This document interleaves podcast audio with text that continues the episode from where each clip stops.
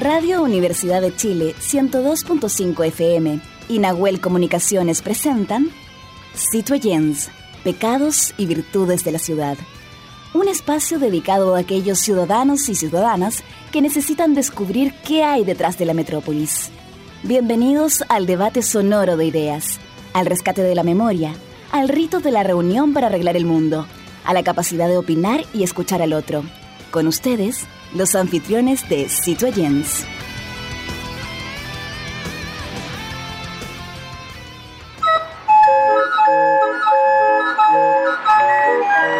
Radio Universidad de Chile y el programa Citoyens, Pecados y Virtudes de la Ciudad presentan Conexión Patrimonial, Sonidos de la Geografía Humana, segunda temporada un microespacio dedicado a valorar nuestros tesoros humanos y sus oficios patrimoniales y que son parte de la memoria viva e histórica de nuestro país. Este proyecto es financiado por el Fondo Nacional de Desarrollo Cultural y las Artes, ámbito regional de financiamiento, convocatoria 2023. Muy buenas noches, ciudadanas, ciudadanos, bienvenidos a este capítulo número 9 de Conexión Patrimonial, una serie de 32 capítulos que vamos a estar acompañando a la ciudadanía hasta eh, diciembre de, este año. Y esto es posible, Verónica, gracias al financiamiento, ¿no es cierto?, de estos fondos del Ministerio de las Culturas, las Artes y el Patrimonio. Pero saludamos a quien hace posible, ¿no es cierto?, que eh, cada jueves en la noche usted nos pueda... Eh, conocer y puede conocer estos oficios patrimoniales. Sí, tenemos que agradecer justamente a Fabiola Mancilla, que es productora general, producción digital también Matías Cabrera, Carrera, perdón, investigación Igor Lepe, diseño Ángeles Potorno, sonidos Camila González y producción periodística Nosmeli Rodríguez. Así es, hoy día tenemos, nos vamos a ir al norte chico, como decíamos antiguamente, ¿no es cierto? Ahí en la zona de Salamanca, un pueblo precioso, y donde eh, uno de los patrimonios, pues tiene muchos, eh, es la crianza caprina las cabritas que se transforman después en ese exquisito queso de cabra. Sí, y principalmente vamos a, descubrir el por qué está catalogado como un oficio patrimonial. Así que para eso tenemos invitada, ¿cierto? Y que le agradecemos justamente que está trabajando en este minuto, la señora Marta Olivares, presidenta de los crianceros de Salamanca. ¿Cómo está, señora Marta? Muchas gracias por aceptar nuestra invitación. Buenas noches, ya, ¿cierto? Sí. Muy bien, gracias a Dios. ¿Y ustedes cómo están? Bien, bien, súper bien. Muchas gracias. Ahí hay un tema, tiene parece que puesta la manito en la cámara porque no la podemos visibilizar muy bien. Pero bueno, para comenzar, mientras tanto, eh, y poner en contexto, Jaime, sobre el tema de, eh, de la crianza caprina, es que la ganadería caprina fue introducida por los españoles, Jaime, en el periodo de la conquista y fue evolucionando hasta ser parte fundamental de la cultura nacional. Los encomenderos se encargaban de la explotación y progresivamente se fue haciendo algo algo popular. Las cabras fueron traídas al territorio chileno principalmente para proporcionar alimento y productos lácteos a los colonizadores. Desde entonces las cabras se adaptaron exitosamente a las diferentes regiones del país, incluyendo zonas áridas y montañosas, convirtiéndose en una fuente confiable del sustento para las comunidades rurales. Así es, es parte de la economía rural, en este caso del norte, ¿no es cierto? Las cabras son quienes proveen leche, carne y pieles y generan también ingresos a quienes eh, eh, trabajan en esta economía de áreas eh, rurales. Así que muy importante un patrimonio traído por los españoles y que se fue arraigando y se fue transformando en una tradición en nuestro país. Vamos con nuestra invitada entonces. Sí, sí, hay que... Señora Marta, ¿cómo está? Ya la habíamos saludado. Veamos ahora si nos podemos eh, ver bien ahí. Perfecto, ahí la vemos, pues, señora Marta. ¿Cuántos años está en este oficio, señora Marta? ¿Y, por qué usted considera que es catalogado como un oficio patrimonial? Bueno, eh, yo principalmente, yo digo que yo nací en un corral, siempre lo he dicho, porque mis padres, mis abuelitos, mis bisabuelitos, todos fueron crianceros entonces, yo nací en un corral, pues fui criada con leche de cabra, eh, fui eh, educada con leche de cabra, con los quesos, con todo eso. Y actualmente yo aún sigo la tradición, pese a que mis padres ya no están, mis abuelitos tampoco, pero yo sigo con la tradición, sigo con mis cabras, eh, viviendo de ellos, nosotros vivimos de ellos. Mucha gente vive solamente de su, de su ganado caprino. Y actualmente hay mucha mujer que es eh, eh, dueña de casa y, cabecilla de sus hogares con cabras. Con, puras cabras. Eh, señora Marta, la mayoría, entonces en este caso yo esperando lo que usted me está diciendo, que la mayoría de las crianceras son mujeres, por lo menos en la zona donde usted trabaja. Sí, prácticamente casi la mayoría son mujeres. Perfecto. Oiga, señora Marta, yo me imagino que aquello que usted aprendió de sus abuelos, eh, la forma, ¿no es cierto?, de trabajar la leche y los subproductos de la cabra, habrán cambiado en el tiempo. Hoy día se trabaja con otras tecnologías o ustedes siguen haciéndolo de forma artesanal. Eh, nosotros acá, eh, donde yo vivo, yo soy de la localidad de Traquilla, si bien es cierto, pertenezco a la comuna de Salamanca, pero vivo en el campo, soy de una localidad rural. Eh, hay, bueno, eh, Salamanca se compone de 23 eh, localidades rurales y cada una vive en el campo y la mayoría tiene ganado caprino. Y, todas, generalmente, casi todas prácticamente, aún no llegamos a tener tanta tecnología. Mm. Son pocos los crianceros nuevos que están entrando ahora con otro ganado caprino que tienen como dijera yo, eh, fondo para comprar ganado fino. Y han estado accediendo a otro tipo de, crianza, pero nosotros los que somos, eh, que seguimos la tradición y que somos descendencia de crianceros, eh, lo hacemos como antiguamente, cortamos el queso con lonco, eh, tenemos las cabras en el campo, eh, vamos a la cordillera, es tradicional, no, no hemos cambiado aún. Yo creo que si bien es cierto, va para allá la cosa por el clima, por el cambio climático, todo eso, pero nuestras cabras eh, son de cerro, no son cabras de, de, pastoril que digamos que mm. tengamos que tenerlas encerradas. No se puede, ¿eh? pierden muchas cosas. Oye, hay que dar también un dato súper importante, Jaime, que en Chile el 26%, 26 de los habitantes de la región de Coquimbo corresponde a la población rural, en donde la crianza de caprinos es relevante, ya que en esta región concentra el 54,8% de la existencia caprina a nivel nacional. Así que es súper importante justamente lo que nos está diciendo eh, la señora Marta. Eh, Señora Marta, usted recién nos decía que sus cabras estaban, es cierto, libres, no, usted no utilizaba todavía estas nuevas tecnologías. Eh, lo que nosotros estuvimos estudiando que para, la, para el sistema de producción caprina hay una de estas que se llaman eh, producción extensiva e intensivos. ¿Cierto? ¿Lo de usted es extensivo o intensivo? ¿Cuál de las dos es la que usted denominaría que trabaja? La extensiva porque nosotros eh, tenemos el cabro, el ganado suelto. Ya, perfecto. No está burlado. Ya, y el intensivo es el que donde lo tienen eh, controlado desde el punto de vista del alimento, le cambian el alimento. ¿El, el, extensivo tiene algún riesgo para el animal? A lo mejor hay otros animales que los pueden atacar. ¿Cómo el, ¿cómo el cuidado que ustedes le dan? Sí, bueno, nosotros producimos de, en extensivo aún la mayoría, digamos, de, de acá de, la cuarta región. Son contados los que tienen estabulado. ¿Tabulado? Estabulado quiere decir que cuando eh, los tienen en, encerrados, pues, digamos, ah, en corrales. En establos. Donde, mm. Sí, en establo. Eh, y para eso hay que tener eh, alta plata porque el alimento está muy caro. Ah, perfecto, perfecto. Eh, muy alto precio de todos los alimentos para los animales caprinos. ¿Y de qué manera eh, usted nota, si es que existe una diferencia, señora Marta, entre eh, la producción que está en establos respecto, por ejemplo, a la carne o al queso, de la que ustedes producen de, de, forma externa y que, ¿no es cierto?, en este caso las cabritas viven libremente en, en la precordillera. ¿Hay, ¿Hay diferencia en los productos? Sí, bastante.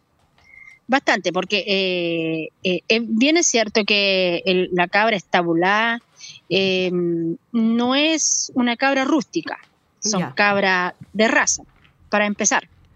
Y la cabra de raza eh, de carne no es buena. Lo digo porque nosotros eh, hemos tenido, hemos, hemos eh, probado y la verdad las cosas que no, no es, no es buena carne. Para empezar, La leche eh, es muy delgada. Nosotros tenemos una cabra con una materia grasa alta porque es una cabra rústica donde tiene es de carne y de leche. Nos sirve para ambas cosas. Nosotros no necesitamos tener de las boer, boer, boer, de esas pura gordura, pura grasa. Nosotros con nuestras cabras, que son una cabra rústica que va al campo a diario, que come hierbas eh, em, saludables, que come otro tipo de arbusto, porque ellas comen arbusto, ellas no comen pasto de arreles de suelo, ellas comen hierbas de arbustos. Y como ellas son muy selectivas, porque la cabra es selectiva para comer, por lo menos la cabra de campo, la cabra que está libre, ya. Eh, ellas lo lo que van a comer. No comen todo lo que ven, no comen todo lo que está a su paso. Ellas lo y prueban. Perfecto. Si les gusta, comen, si no, pasan de largo. Qué bueno. Eh, eh, una consultita, ¿qué pasa con el tema del agua? Porque me llama la atención, porque en estos sectores justamente donde está usted eh, hay poca agua. ¿Cómo lo hacen con eso? Estamos en una sequía tremenda. Hasta el mm. momento no nos ha caído ni siquiera una llovizna. Absolutamente ni una gota de agua. la verdad las cosas es que en las cabras en el campo generalmente eh, en las quebradas hay algo de agüita y ellas toman de esa agüita. De lo contrario, tienen que llegar hasta sus casas donde ahí nosotros le, proporcionamos el agua. Mm. Nos cuesta muchísimo porque el agua por los canales nos llega una vez al mes eh, y nos dan medio el agua. O sea, no sé, mm. una, media, una media acción nos dan 20 minutos de agua. Una acción nos dan 45 minutos de agua. Entonces, cuesta para juntarle, para tenerles el agua diario. Eh, señora Marta, eh, em, cuando, cuando hablamos, ¿no es cierto?, de, que obviamente el cambio climático, tal como decía usted, está afectando a la, naturaleza y que las cabras además son, eh, son selectivas, o sea, no, no comen cualquier cosa, seguramente, y, y, tal como dice usted, los productos son, son distintos, uno, uno puede saborear de forma distinta. Pero yo me he encontrado en el caso de varias ciudades del norte, en que uno no puede comprar queso todo el año. ¿Cuál es la época de producción del queso y cuál es la edad eh, para el tema de la carne? ¿Cuántos años debe tener el chivito o, la cabrita? Mire, eh, empecemos por la leche, ¿Ya? por el queso.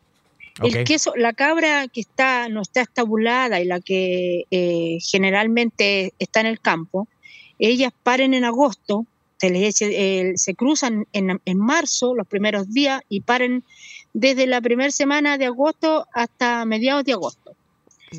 Eh, ellas para allá, para septiembre, generalmente nosotros, eh, desde que tenemos uso de razón, que tenemos ese sistema de, crianza, eh, les damos 30 días, 40 días de leche a los cabritos y recién producimos producimos desde el mes de septiembre hacia adelante, fines de septiembre. Hasta el queso. Hasta hasta eh, mayo. Hasta mayo, perfecto. Hasta mayo, sí. Perfecto. Hasta mayo, eh, eh, actualmente estuvimos haciendo queso hasta mayo. y los cabritos, los cabritos de 40 días no pueden ser más exquisitos. De 40 días. De 40 días para arriba de menos días, a menos que sea eh, muy bueno el año, que la cabra tenga mucha leche y que los cabritos puedan pastorear a tiempo eh, de 30 días para arriba. Eh, de 30 días para arriba un cabrito ya está bueno para hacerlo al estofado, a la cacerola, pero no para ponerlo a la parrilla. A la parrilla ya tienen que ser de dos meses, tres meses. Ay, ah, ya, señora Marta, eh, eh, ay, que me puse un poquito nerviosa con eso. Ya, señora Marta, consulta, son animales que tienen una estación reproductiva corta. ¿Me, corrige usted? Eso es en, eh, otoño, ¿no? y a pesar mm, de, que ellos logran altas tasas de reproducción, ¿ustedes cómo lo ayudan en el tema de, esta etapa reproductiva? ¿O necesitan apoyo veterinario? ¿O ustedes están capacitados para poder ayudar a la reproducción de estos animalitos? Bueno, eh, ellos por naturaleza eh, no necesitan que nadie los ayude para reproducirse. Eh, nosotros por tenerlos en buenas condiciones, digamos, físicas, que paran en su tiempo, que no, no, no, no se empreñan antes de tiempo, les tenemos cierto, ciertas reglas. Nosotros los chivatos los tenemos durante toda la temporada con ella. nosotros ya, por ejemplo, en noviembre, diciembre, ya los chivatos se acuartelan solos aparte y se sueltan en la temporada de marzo para que ellos se crucen. Y después, eh, de nuevo, eh, marzo, eh, abril y mayo ya ellos no están con las cabras nuevamente, están solos para que no dañen a que no den. Por ejemplo, a la crianza nueva, el guatonaje del año, ellos no pueden cruzarse. Hay que dejarla que tengan su peso y su tiempo para que se crucen. Señora Marta, usted hablaba al principio, ¿no es cierto?, de que eh, las cabritas en los cerros van buscando ciertas hierbas y se van alimentando de aquello. Pero ¿hay algún refuerzo alimenticio? ¿Usted tienen que comprar otros eh, alimentos aditivos para justamente fortalecer tanto la leche como la carne? En los años buenos no es necesario cuando estos años que hemos estado últimamente en sequía, sí hemos tenido que reforzar con fardos de pasto que compramos de alfalfa, eh, les damos cierta porción de maíz y algún otro alimento que recomiendan los técnicos que nosotros, por ejemplo, a través del servicio de INDAP, eh, nos tienen eh, por comuna eh, un, equipo técnico donde se compone de veterinario, donde nos hacen dos visitas al año para ver en qué condición está el ganado. Pero a lo, nosotros como crianceros de toda la vida sabemos qué darle y cómo darle y en qué tiempo. Mm. ¿Y cómo va? ¿Quién los apoya a usted en el área comercial de los, sus productos? ¿Tienen apoyo de alguien, alguna institución que los apoye desde cómo vender el queso, cómo poder eh, manejar la producción desde el punto de vista de la comercialización principalmente? No, eso lo hacemos cada uno eh, eh, como quiere y a su manera. Eh, yo no tengo problema, por ejemplo, para vender mi mercadería. Yo eh, hasta última hora vendo y, vendo muy bien mi, producto y lo vendo sin ningún problema, sin pedirle apoyo ni ayuda a nadie. Mis quesos me los encargan, yo anoto por en lista de espera. Ah, mira. Así que no tengo problema, sí. Así que no tengo problema yo para vender mi, queso. Y yo creo que la mayoría, mientras el queso salga bueno, eh, esté sano y que no le haga mal a nadie, no hay ningún problema para el, para el comercio del queso. Señora Marta. Y, este último haya estado muy bueno el precio para empezar. Ah, ya, perfecto. Señora Marta, consulta, desde de su familia, ¿quién podría heredar este oficio patrimonial? Ah, tengo yo a la cordillera a todos, todos mis nietos, todos mis, Yo tengo tres hijos y ellas van a la cordillera conmigo, eh, todos los fines de semana llegan por allá, eh, todos mis nietos desde chiquititos han aprendido a caminar en la cordillera y siguen ellos, pues, o sea, a ellos les encantan, a mi hijo, tengo un hijo hombre, tengo dos hijas mujeres y un hombre, y a ellos les encantan todos los animales, a todos. Ya, entonces claramente este oficio patrimonial va a seguir ahí estando presente en la localidad y justamente con la herencia de la señora Marta. Exacto. Señora Marta, ¿cuántas mujeres eh, constituyen esta agrupación de crianceros, crianceras? Bueno, nosotros eh, actualmente en la agrupación que yo presido somos 208 socios. Ya. Eh, aparte de todos los que no son socios, porque hay harta gente que, como le digo yo, que ha estado saliendo últimamente nueva con crianza de ganado estabulado, porque son cabras de raza, ellos eh, no están en nuestra agrupación. Y hay bastante, hay varios. Eh, nosotros somos 208, yo creo que más o menos como el 70% somos mujeres. Ah, perfecto.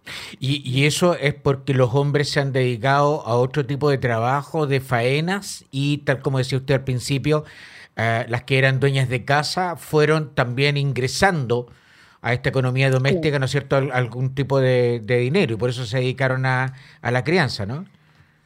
Sí, sí, eh, sí, pues y aparte de eso que eh, la crianza caprina, el criar ganado, el estar con ellas estable, eh, requiere de hartas cosas, paciencia, entregarles cariño, porque ellas igual son como, como nuestras niñas chicas, pues entonces hay que tener de todo un poco y tiempo, pues los hombres generalmente ya tienen un caballo, ya tienen otra cosa y se dedican a eso.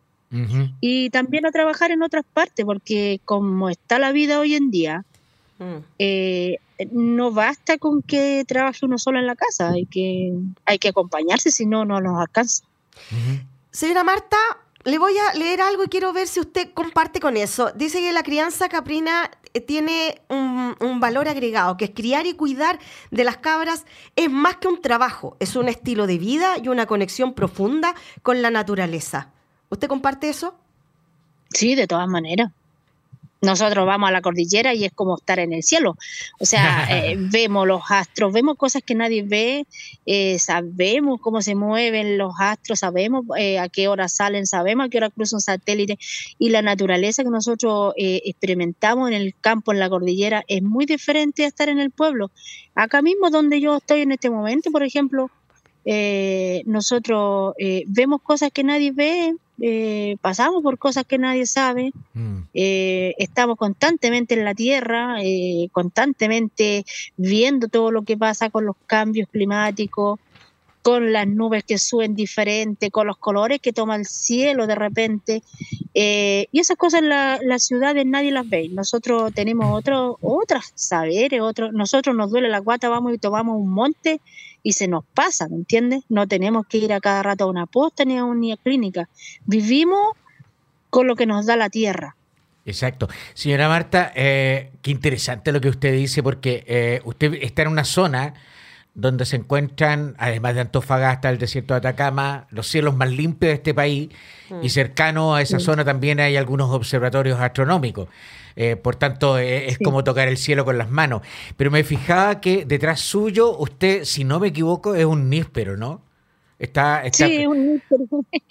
Hay una mate níspero, está florecida y hay hartas abejas ah, de miel. Ay, qué bonito. Perfecto. Una, una pregunta, una pregunta de ciudadano a pie, de, de los típicos ciudadanos de ciudad que no entienden nada de este mundo de la naturaleza. ¿Qué diferencia hay entre la crianza de una oveja y una cabrita? Bueno, la oveja tiene la diferencia que ella no va a la cordillera, o sea, alguna.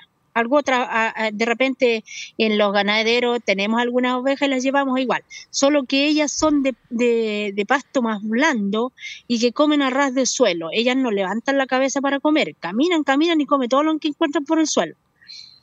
Esa es la diferencia del ganado caprino. Y otra cosa que para acá eh, la oveja eh, se usa más para la carne, eh, no se le da mucho trabajo a la lana, mm. ni se hace queso de oveja tampoco, de la leche. Ah, pero yo tengo entendido que sí. O sea, incluso eso es una herencia española. Eh, si, usted, si usted va a un supermercado... Pero se usa para el sur. Sí, se usa más para el ah, sur. Exacto. o sea, incluso en términos de costos, señora Marta, un, no sé, un kilo de queso de oveja cuesta 10 veces más que el de una cabra o de una vaca. Es impresionante. Y eso son porque los españoles llegaron con esa tradición también, que es muy, es muy española, es muy hispánica. Oiga, eh, señora Marta, me llama la atención, ¿usted le es fácil hacer el pastoreo de las cabras? Porque las cabras son más dóciles, ¿no? Sí, sí. ¿Y, son tan eh, desordenadas como dice el dicho más loca que cabra de cerro? sí, igual ella...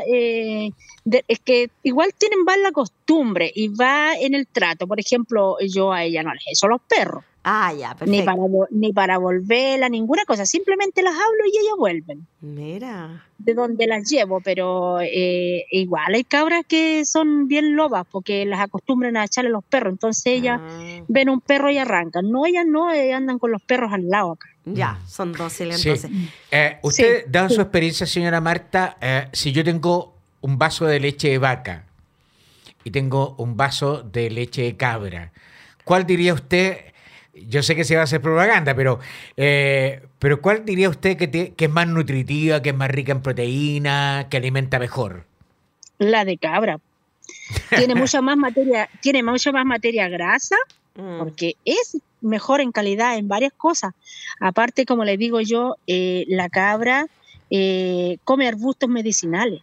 Mm. Ah, ya. Entonces, eh, eh, por, eh, ella por eso tiene su leche que es muy diferente a todas las leches. Perfecto. Sí.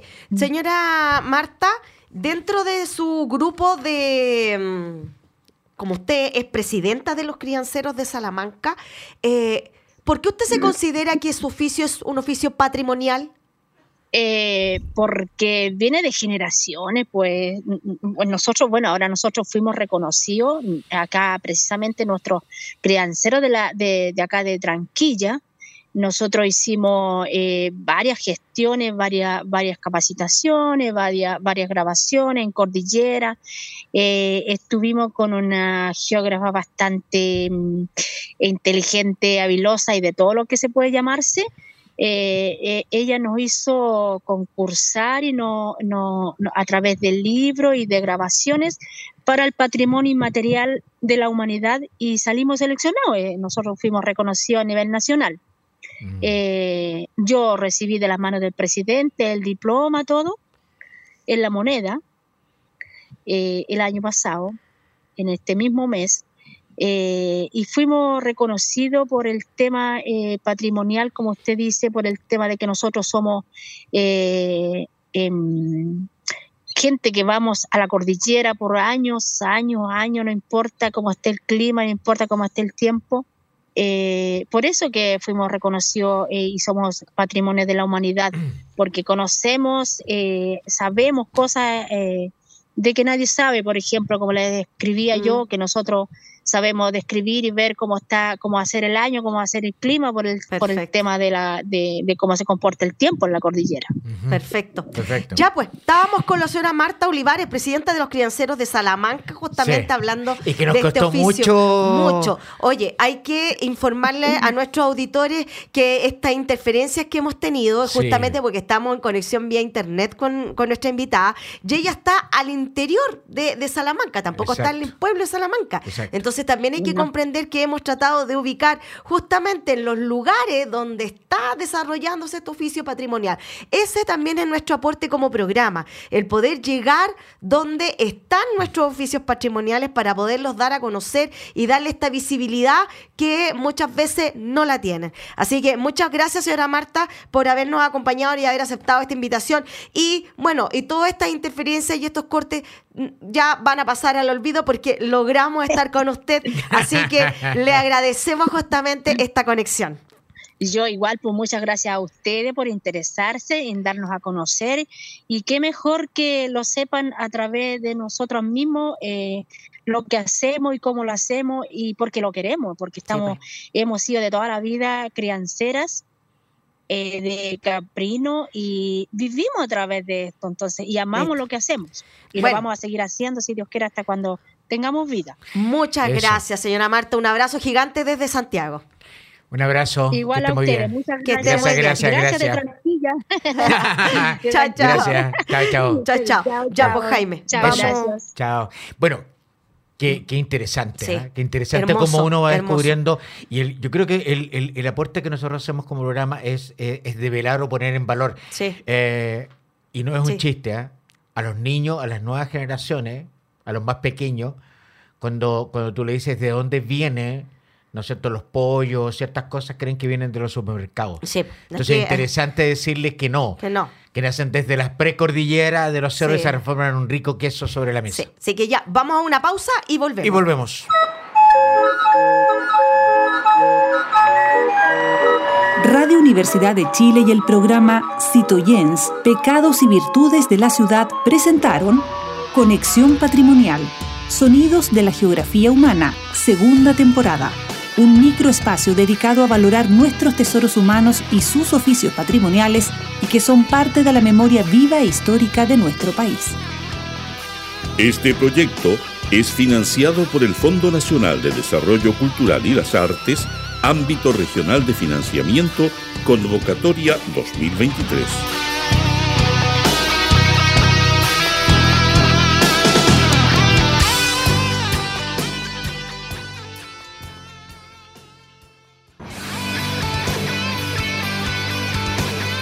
En la Plaza de Abasto todo puede suceder. porque es un lugar de encuentro con las ideas, los mundos y los personajes de la ciudad. Ya, Jaime, estamos de vuelta y estamos de regreso en nuestra pausa. Eh, en nuestra plaza de Abastos, en la 102.5 FM, la radio que piensa. Así es. Hoy día en esta plaza de Abastos, que es el lugar donde se reúnen las ciudadanas y los ciudadanos, digamos, sin menores diferencias, ¿no es cierto? Ahí, como decía un viejo historiador, se junta la citrola con el Mercedes-Benz, ¿ya?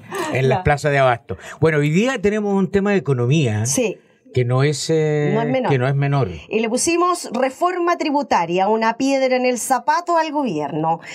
Hasta hace una semana, Jaime, eh, Mario Marcel, ministro de Hacienda, era la niña bonita del baile. Nadie la tocó. Eh, todos la admiraban, la observaban, le prendían, eh, le hacían regalitos, le sonreían, pero nadie le decía nada porque había un respeto detrás de, esta figura que venía desde el Banco Central al gobierno.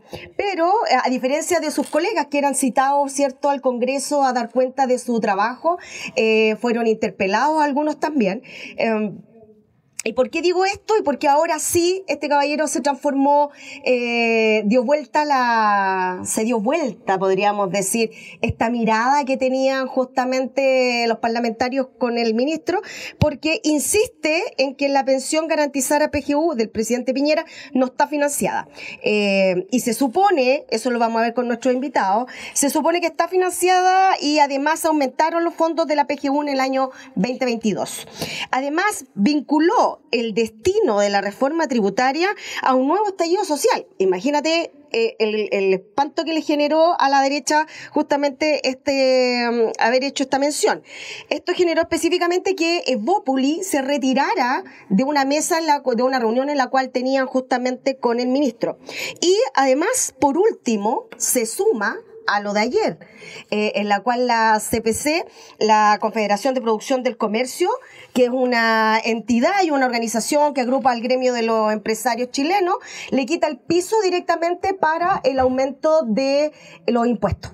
Ya, claramente no están de acuerdo, no están con esta idea de estar aumentando los impuestos y creen que se puede recaudar fondos de otra forma. Bueno, hoy día, hoy día la idea es eh, conversar con un invitado a quien voy a presentar de inmediato y preguntarnos de qué manera influye, afecta, ¿no es cierto?, la sensibilidad social de las familias eh, más eh, vulnerables en este país y bueno, también para la clase media, por cierto, y de qué manera es tan importante para un país, para la economía de un país, que a veces eh, por mirar la macroeconomía, no vemos aquello que llega a nuestros eh, hogares. Y para eso tenemos como invitado a don Claudio Pérsico, economista de la Universidad de Chile y de la Complutense de Madrid, a quien agradecemos, Claudio, que, nos, que nos puedas acompañar esta noche. ¿Cómo está? Buenas noches. Muy bien. Acércate, acércate un poquito más, al, Claudio, micrófono. Eh, Claudio, ¿qué nos puede explicar? Porque mm, aquí hay que aterrizar estos temas económicos porque yo me recuerdo que el eh, presidente Lago sacó a colación la famosa señora Juanita, ¿ya? Aquí claramente la señora Juanita no entiende lo que es una reforma tributaria, mm. eh, ni qué manera esta reforma tributaria le puede afectar a su diario vivir. Mm. Eh, y es lo que hoy día se están, están trabadas justamente el desarrollo de políticas sociales, justamente porque no se aprueban estas reformas tributarias y culpan todo a la reforma mm. tributaria. Entonces, en resumen, ¿cómo podrías tú explicarnos lo que es esta reforma y de qué manera le afecta al ciudadano? Muy bien. Bueno, la, paradoja es que en realidad tampoco los que se oponen a la reforma tributaria saben lo que es una reforma tributaria. La mayoría de los parlamentarios de derecha, los dirigentes empresariales, los periodistas que han eh, normalmente eh, apoyado a estos sectores políticos tampoco saben lo que es una reforma tributaria. Porque la verdad es que no les interesa en general a la clase que se vería afectada con una reforma tributaria que se haga una reforma tributaria. Entonces, este es no solo una piedra en el zapato de este gobierno o de Marcel, es un tema muy álgido de la política y de la economía política o de la política económica, como se dice hoy día. Eh, desde ese punto de vista, eh, no sorprende que haya cambios de posiciones, que haya jugadas y que la niña bonita, como tú mencionabas, del gobierno, respetado, Mario Marcel sigue siendo respetado no solo en Chile, en eh, todo el mundo, todo el mundo que lo conoce, y él no solo viene del Banco Central, antes de llegar al Banco Central, él fue una alta autoridad de los gobiernos de la concertación, fue una alta autoridad académica en la misma universidad. ¿Fue eh, compañero suyo? Yo estudié con él y él, siendo coetáneo de la misma generación, nos hizo clases de ayudantía. ¿Y ahí mm. qué nos puede decir usted entonces? ¿Cómo le podemos explicar a esta señora lo que es la reforma? Muy sencillo. La reforma tributaria, que es una, como te explicaba adelante, es una eh, circunstancia muy especial dentro de la historia económica de un país. No todos los gobiernos hacen reformas tributarias y no debe ser así. Y no significa que las reformas sean malas, significan que los cambios tributarios, las reglas del juego tributario, de cómo, cómo van a tributar, cómo van a pagar impuestos las personas y las empresas, tiene que ser una cuestión de Estado más o menos estable y es por ley y debiera aprobarse por grandes mayorías, ojalá semiconsensos, no solo por mayorías frágiles. ¿Y cómo esto le afecta al ciudadano? ¿Cómo le afecta a la señora Juanita? Muy sencillo. Para que eh, el eh, transporte público, por ejemplo, pueda funcionar subvencionado, el pasaje que hoy día eh, pagan los usuarios del transporte público, estamos hablando de Transantiago, integrado, metro, buses y eso, no cubre los costos de ese sistema, los costos económicos, y quien lo subvenciona es el Estado. La pensión garantizada universal, que es una política de asistencia y, y subsidio de la mayoría de los países desarrollados, casi todos los de la OCDE, tampoco funciona si no hay fondos públicos.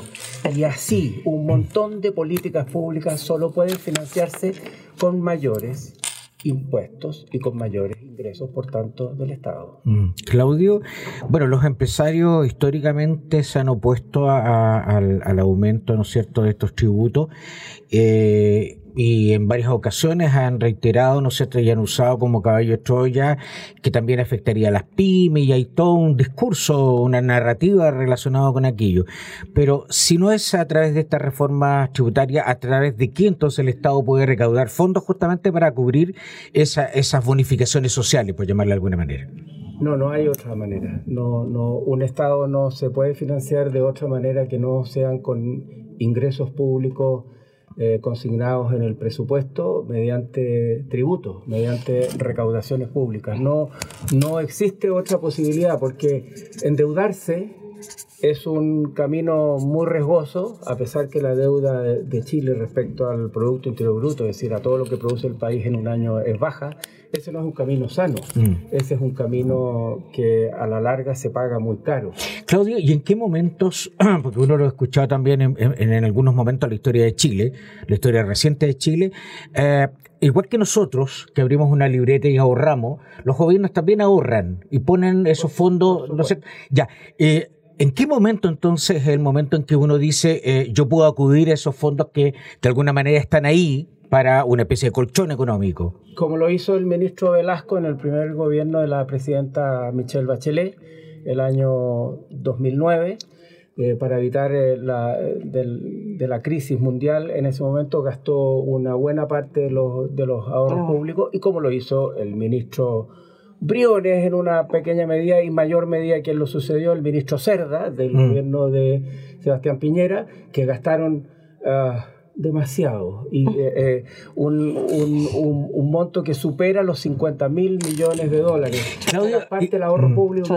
disculpa, ¿y dónde están estas platas? Estas platas están depositadas normalmente en eh, cuentas que maneja el Banco Central y, que tienen inversiones en distintos instrumentos de ahorro, ¿Fuera de Chile? ahorro internacional, por supuesto. Ah, ok. Son lo que se llaman los fondos soberanos. Perfecto. Ya. Claudio, los empresarios dicen que hoy la economía está estancada y que se proyecta un crecimiento muy débil, eh, pero ¿cómo se entiende? Eh, lo que pasó con en el Banco Central. El Consejo del Banco Central por primera vez tiene un voto dividido para mantener la tasa política monetaria. Porque algunos expertos señalan que en julio debe bajar la tasa. En este minuto la tasa está en un 11,25%. Corríjame usted si, si ese es el precio. Ya ese es el valor que tiene. Y esto eh, debe ser muy. Se supone que ya en julio debería ir en descenso y ahí tendrían que cambiar la tasa. Entonces, ¿cómo podemos entender que los empresarios nos están diciendo que tenemos una economía estancada y que no que es un el crecimiento es muy bajo, pero a su vez el Banco Central parece que está dando un respaldo a la política que ha ido implementando Marcel? ¿Cómo entendemos eso? Bueno, no es raro que haya coordinación entre la Hacienda Pública, entre el, entre el Ministerio de Hacienda y el Banco Central, pero son dos temas diferentes. ¿ah? La trayectoria de la tasa de interés rectora de la economía eh, es diferente del crecimiento del producto o, estancamiento. Y, ahí entro al punto grueso, porque estas son, son en realidad casi casualidades, digamos, sincronismos casuales. Lo relevante es que los empresarios, cuando la economía está a la baja o estancado con un crecimiento muy pobre, dicen que no es momento porque mm. puede afectar el mm. crecimiento, pero cuando el crecimiento ha estado muy alto, y yo mm. podría traer en otro programa un montón de citas cuando la economía está funcionando muy bien, con crecimientos del 6, 7 y hasta 8%, dicen que para qué vamos a tocar la estructura tributaria si está funcionando tan bien. Por eso te decía yo delante que en realidad los impuestos y los empresarios es una ecuación que no encaja bien. Chile es eh, uno de los países de la OCDE que tiene la más baja carga impositiva.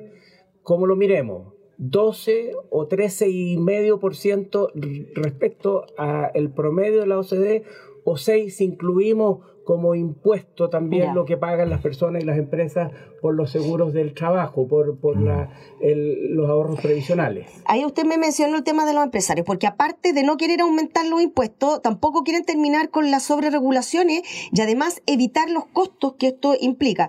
Entonces, ¿cuál sería el aporte? ¿Qué hacen los empresarios para mejorar esto, siendo que el discurso, si no mal me equivoco, y no sé si ustedes se recuerdan, para el estallido social, uno de los empresarios emblemáticos de este país, el señor Luxi, dijo que había que meterse la mano, meterse al, bolsillo. La, mano al bolsillo. Y el señor Alfonso Suet, que era cierto de, de la SOFOFA en ese momento, y la CPC también lo coordinó, y y algunas voces de los empresarios están en la prensa y están recogidas hoy día en medios audiovisuales que había que dar hasta que duela. Claro. Y, que, y que era el momento. Entonces, ¿cómo entendemos eso? Cambiaron los contextos. Pero es que también, ojo, eh, perdón, pero lo que, me lo que mencionábamos en prepauta, eh, cuando se hizo eh, este proyecto inicial, que es como muy similar al que está ahora, pero que era para poder ver la posibilidad de legislar en el Congreso. Esa propuesta se trabajó con las pymes y se trabajó con los empresarios. Eh, ¿Por qué ahora eh, los empresarios están en contra de esta, esta misma política? Finalmente, si es lo mismo, ¿no? Yo creo que a lo más Marcelo le puso un poquito de rimen, de ah, lápiz labial para poner un poquito más bonito, pero en realidad es lo mismo, ¿no? Lo mismo porque la economía y la política van de la mano y, las medidas económicas del gobierno necesitan eh, fuerza, necesitan mayoría. Por eso era importante la votación del 4 de septiembre del año pasado, era importante la votación que hubo este año también y eso porque el gobierno, cualquier gobierno del mundo necesita mm. apoyo, necesita, por cierto, apoyo parlamentario, que son los, los únicos empoderados, digamos, cierto, que mm. representan la soberanía popular para votar las leyes, pero además necesita apoyo, apoyo ciudadano. Mm. Claudio, y usted como economista y como compañero de Mario Marcel, ¿tiene alguna opinión de cómo, está, cómo está llevando la política económica actual? ¿Cuál es su opinión frente a eso? Eh, brillante, nada más. Brillante. A ver, Va a quedar en la historia de la, de la economía chilena su aporte en un contexto tan complicado los aportes que ha hecho y las opiniones de los empresarios las vamos a escuchar después, cuando lo reemplace otro ministro de Hacienda. Ya, mm. entonces, entonces, perdona Jaime, entonces el aprobar o rechazar esta reforma tributaria tiene que ver algo con la ideología o tiene que ver algo específicamente con, no sé, con tema económico 100%? No tiene que ver con la ideología. Ah, yo sé que hay colegas y hay cientistas políticos que podrían debatir conmigo un año este tema, pero yo creo que este es un tema estrictamente de intereses económicos. A la clase empresarial y a la clase política que representa a la clase empresarial y que ha votado siempre defendiendo sus intereses, las reformas tributarias progresistas, por supuesto, porque no nos olvidemos que Pinochet también hizo una reforma tributaria, pero hizo una reforma tributaria que le quitó derechos a los trabajadores, que bajó los impuestos a los empresarios, que aumentó los impuestos a la clase trabajadora y quitó un montón de beneficios porque la tributación es la hermana melliza del gasto social. Cuando, cuando uno, mm. cuando uno eh, recauda impuestos, los recauda para... Entonces tú puedes hacer una política fiscal que tiene dos herramientas, recaudar y gastar.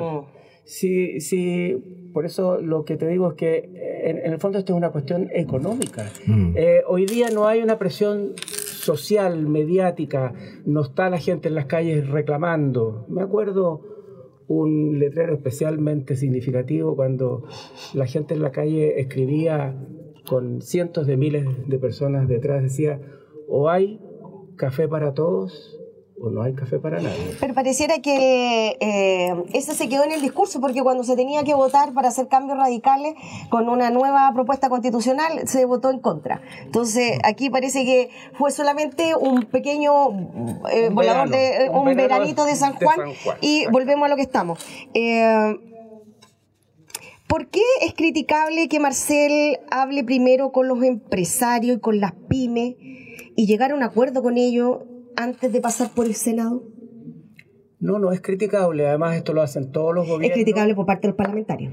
No, no, no es criticable porque esto lo hacen todos los gobiernos y todos los días. Y cuando o sea, no deberían criticarlo. Eh. No, porque cuando ellos están criticando eso, a su vez el gobierno está con, no uno, con muchos interlocutores hablando con ellos también, todos los días. Mm. Te aclaro, en, en este tipo de cosas tan relevantes que ocurren cada 10, cada 12, cada 20 años, eh, todos los agentes económicos involucrados, el gobierno que tiene que implementar su reforma, el Parlamento, los gremios, los trabajadores, incluso algunos lobistas, están todos los días hablando, negociando y intercambiando opiniones. Todos los días. otra cosa es que la prensa recoja algunos y que algunos y algunos medios estén interesados en relevar y destacar y hablar de las sincronías, por qué primero con, con ellos y, y no conmigo, es obligación y es, y es, prácticamente parte del juego económico político las conversaciones cotidianas y a diario. No hay aquí sincronías mágicas. Ya. Jaime. Sí, oye, bajemos, bajemos de, de, de, esta agenda macroeconómica, bajemos aquellos temas que son muy sensibles desde el año 90 que venimos escuchando esta deuda histórica con, el, con los profesores. Mm. Y, el CAE. y además tú mencionas eh, en, en tus últimas frases que estás hablando de una derecha muy distinta a la derecha del siglo XX, incluso la del siglo XIX. No estamos hablando de una eh, derecha industrial, eh, no estamos hablando de, de, una derecha de sino que una derecha más bien rentista, que ha vivido de las rentas, más, más bien. No, no, no ha sido importante el, el aporte que le ha hecho al, al, al país. Eh, eh, y en esto tenemos dos temas. Por un lado, la deuda histórica con los profesores y por otro lado, el CAE, que también es un fantasma, un drama terrible, ¿no es cierto?, de quienes todavía siguen pagando una carrera que les costó 8 millones y hoy día van a los veintitantos millones. ¿Cómo, ¿Cómo resolvemos ese tema si no tenemos aprobada esta reforma tributaria? Y yo agrego las listas de esperas en salud, el aumento y la universalidad de la pensión garantizada universal y todo lo que sigue, si todos los gastos sociales y eso dependen obviamente de los ingresos del Estado. Un, un, un, alcance, Jaime. Todos los estados modernos tienen la tendencia de que los gastos sociales van aumentando. Eso, eso mm. eh, eh, desde luego lo he estudiado detenidamente en los países de la OCDE, los 27 o 29 países de la OCDE. Eh, en todos los estados, el tamaño del Estado, porque las demandas sociales, las obligaciones que el Estado va adquiriendo por la modernidad y por el avance de los derechos de las personas, mm. van aumentando. Entonces, un Estado tiene que ir actualizando en ese sentido y tiene que ir incorporando nuevos tributos y por supuesto, y en eso estoy de acuerdo con los empresarios, tiene que promover también el crecimiento y el desarrollo de la productividad para que los impuestos nazcan de aplicar tasas más razonables, más parecidas al resto del mundo, en Chile son muy bajas, y también mayor amplitud, mayor cobertura. Y, perdona, ¿y cómo, ¿y cómo se produce ese equilibrio entonces? ¿Cómo se produce ese equilibrio? Es bien fácil, tiene que, el Estado tiene que recaudar más, no hay otra manera, y eso se va a hacer... Eh, ¿Evasión con ilusión?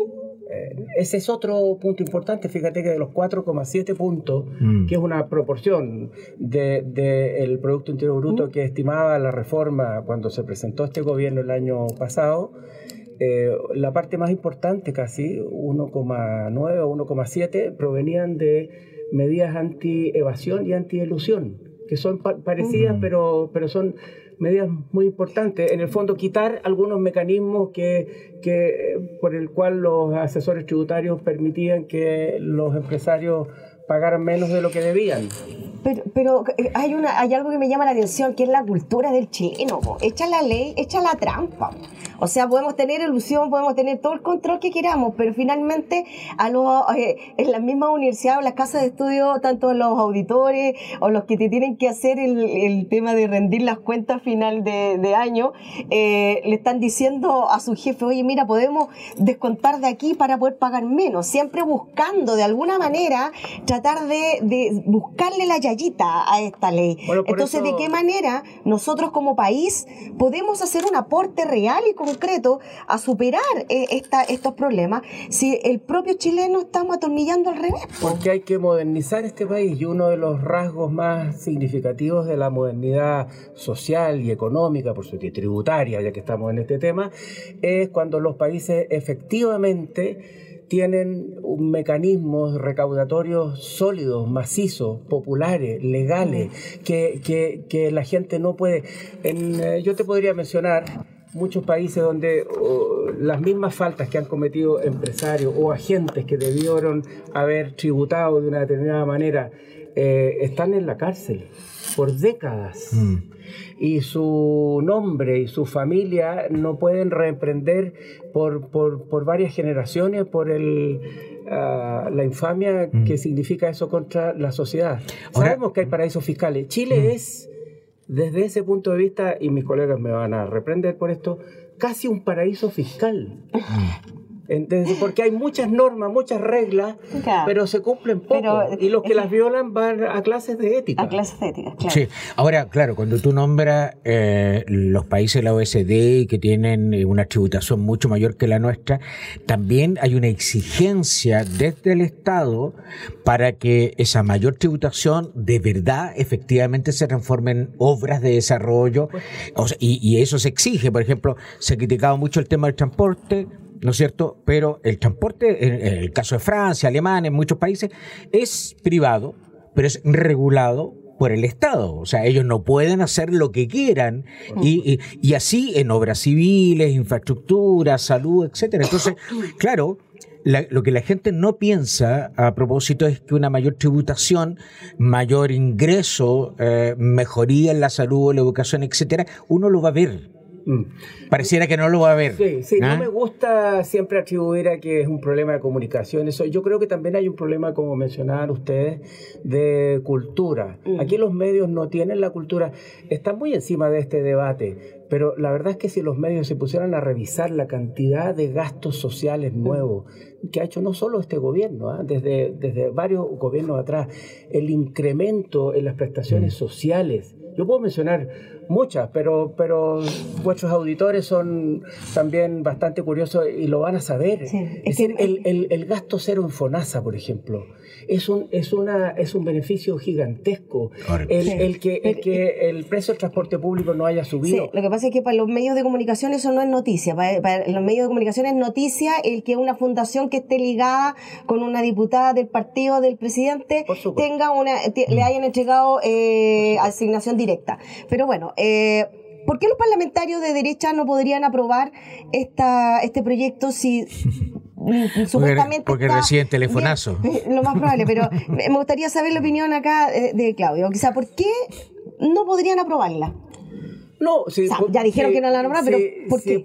Mira, a, ver, todo tipo de negociaciones, yo tengo años de economista, pero también en los negocios y eso, no hay ninguna buena negociación con resultado exitoso que no se caiga dos o tres veces antes de llegar a éxito.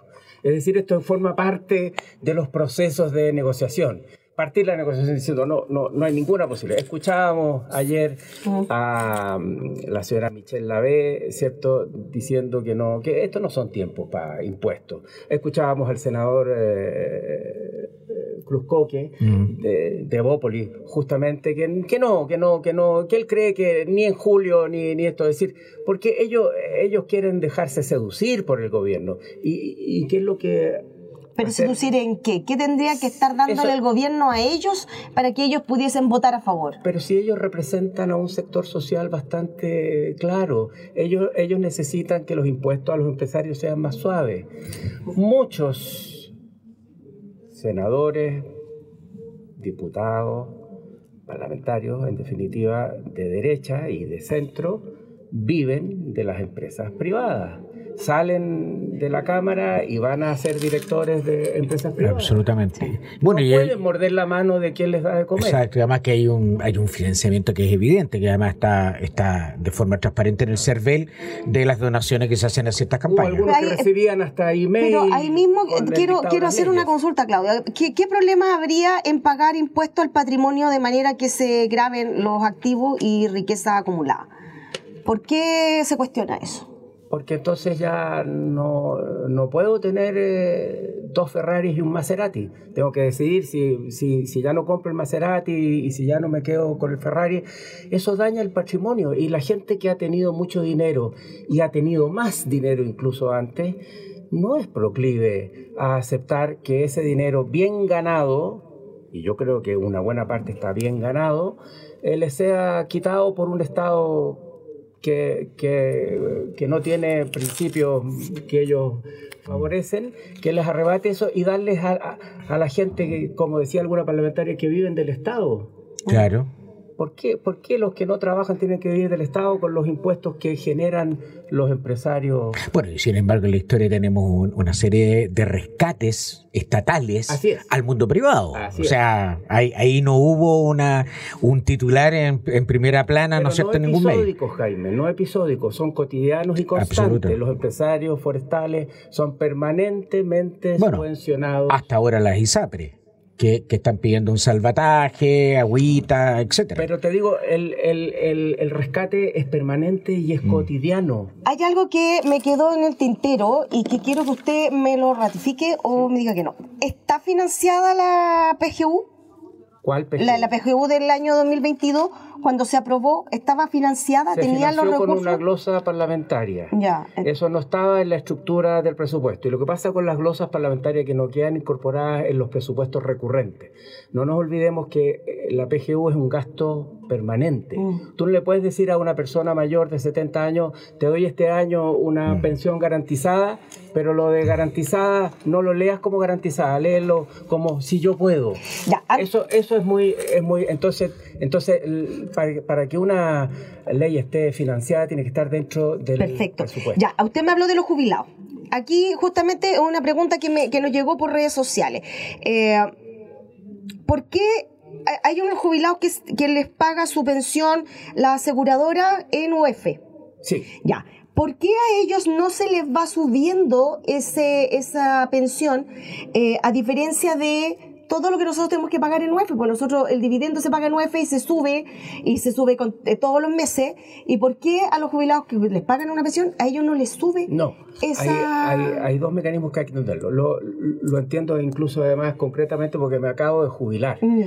Tú muchas veces eh, eh, pactas una pensión en que la pensión por, por, por estructura, te lo comunica incluso la AFP, va a ir descendiendo en cuanto a valor de UEF. Vas a partir con 20 y, al fin del primer año va a ser 19 y al otro va a ser 18, 17.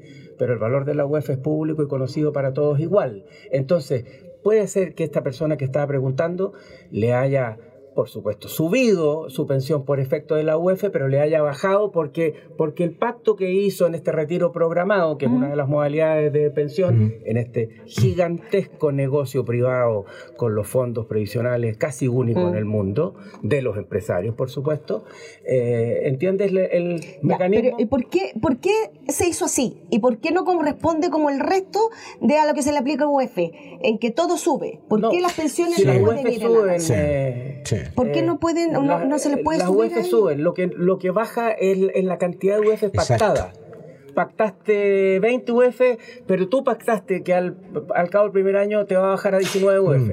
Entonces, Además, Claudio, perdona, hay una, hay una relación que te la explican los asesores previsionales, es que el impacto que hay para todo el mundo que no es militar, mm. o sea, para todos los ciudadanos a pie, no sé, a ellos no les afecta. Con el último sueldo se van igual, siguen de largo. Eh, para cónyuge y la hija eh, soltera también.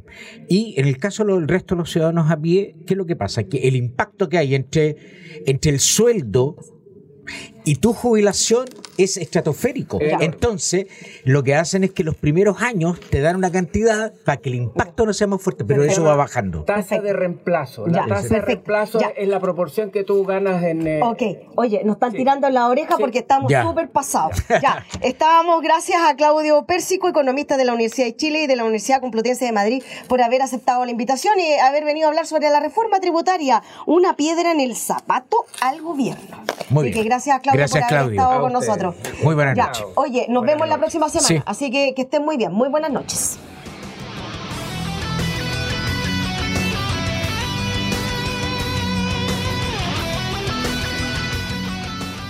Radio Universidad de Chile 102.5 FM y Nahuel Comunicaciones presentaron Citoyens, Pecados y Virtudes de la Ciudad. Un espacio dedicado a los ciudadanos y ciudadanas que necesitan descubrir y explorar qué hay detrás de la metrópolis. Nos volveremos a encontrar la próxima semana en algún lugar de la ciudad.